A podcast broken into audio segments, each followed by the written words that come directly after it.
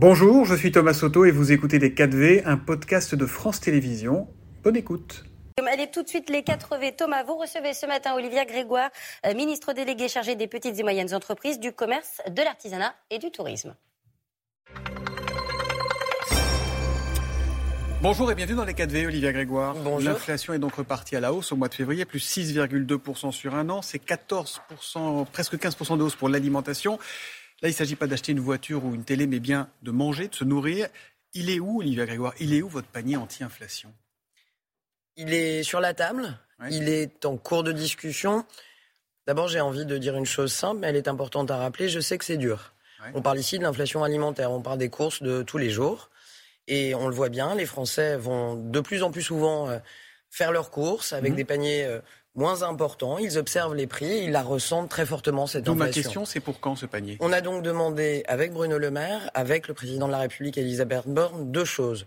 Pour le mois de mars, on souhaite une action collective, une action qui soit juste, où les distributeurs prennent sur leur marge. C'est le sens de l'effort qu'a demandé le président mmh. de la République samedi.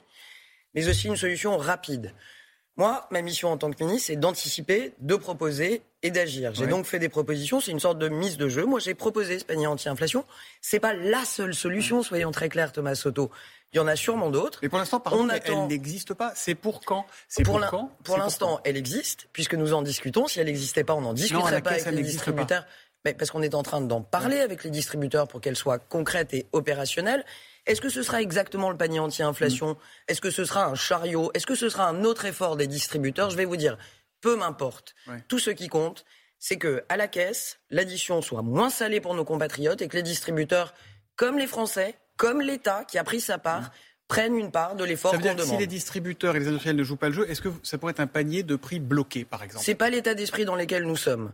Et vous savez, on a eu l'occasion de le voir avec les énergéticiens. Mhm. Je me suis occupé avec Bruno Le Maire de la crise de l'énergie. Ils ont fait un effort, ils font des ristournes, ils ont mis en place des tarifs régulés je veux croire à la responsabilité des distributeurs mm. qui feront un effort aussi. Pardon d'insister, pardon d'insister, mais, c'est pourquoi Hier, il a, parlé, il, a parlé, il a, parlé, du 15 mars, Bruno Le Maire. Oui. Ça sera au 15 mars, il y aura des mesures. parce qu'il n'y a pas de chèque alimentation, il n'y a, pas de, il a pas de panier anti-inflation, il y a des, des prix euh, dont l'INSEE et toutes les enquêtes disent ça va être plus 10 points sur l'alimentation. C'est ça notre mission, c'est d'anticiper, nous avons ces chiffres, mm. de proposer, j'ai fait une proposition, sans dire que c'est la seule et unique, et nous attendons dans les jours qui viennent, pas dans les mois qui viennent, dans les jours qui viennent, nous avons d'autres échanges avec la grande distribution, des contre-propositions.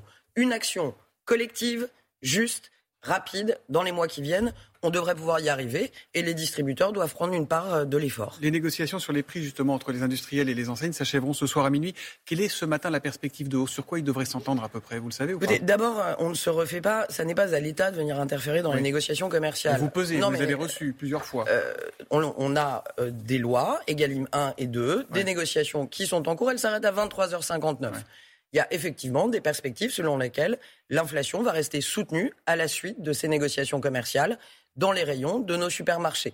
Il y a des chiffres qui circulent. C'est quoi, les chiffres? C'est plus 10, c'est ça? C'est le chiffre qui circule. On le verra. Moi, je suis encore une fois là, pour, pas pour commenter les prévisions. Je suis là pour agir sur le réel. politiquement, c'est acceptable, plus 10 Tout ce qui vient rogner le pouvoir d'achat des Français, je ne sais pas si c'est pas acceptable. En tout cas, ça n'est pas ce que nous souhaitons. Ce C'est pas pour rien qu'on met 110 milliards d'euros depuis mm. octobre 21 pour prendre en charge les factures d'énergie des Français. 110 mm. milliards d'euros, pour vous donner un chiffre et aux auditeurs ce matin, c'est plus que l'impôt sur le revenu que payent les Français dans ce pays. C'est dire si on fait un effort massif.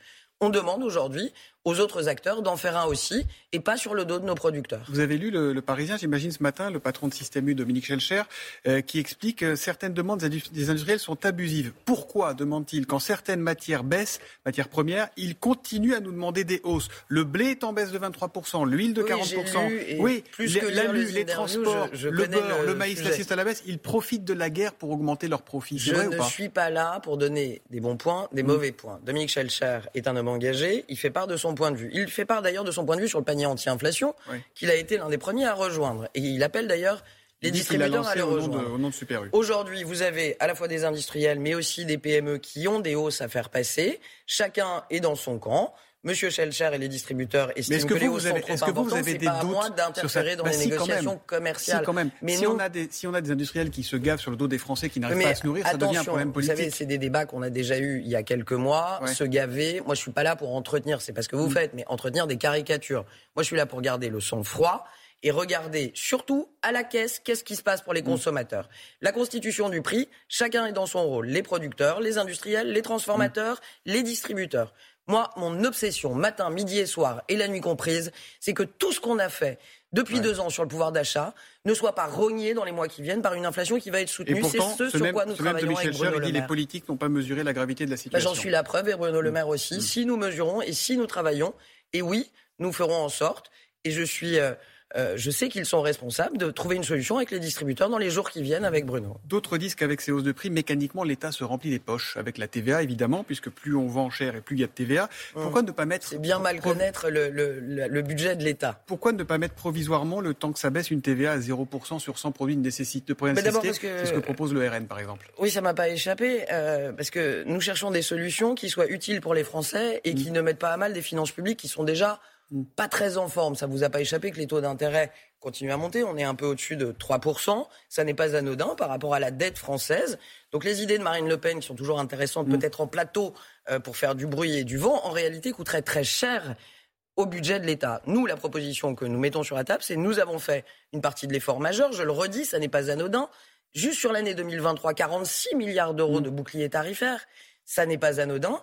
Nous avons pris nos engagements. Aujourd'hui, c'est aux autres acteurs de les prendre. d'honnête ne dit que le gouvernement ne fait rien. Simplement, les Français. vous avez entendu... Les politiques euh, ne prennent pas la mesure de la chose. Si, les politiques prennent la mesure de la chose. Et nous demandons un effort qui soit pas avec une TVA à 0%, qui vienne d'abord gréver les, les fonds de l'État. Et deuxièmement, je le rappelle, parce que l'histoire est éclairante, jamais et la TVA sur la restauration l'a démontré, mm. on a réussi à démontrer qu'une baisse de TVA allait directement dans une augmentation du pouvoir d'achat mm. des consommateurs.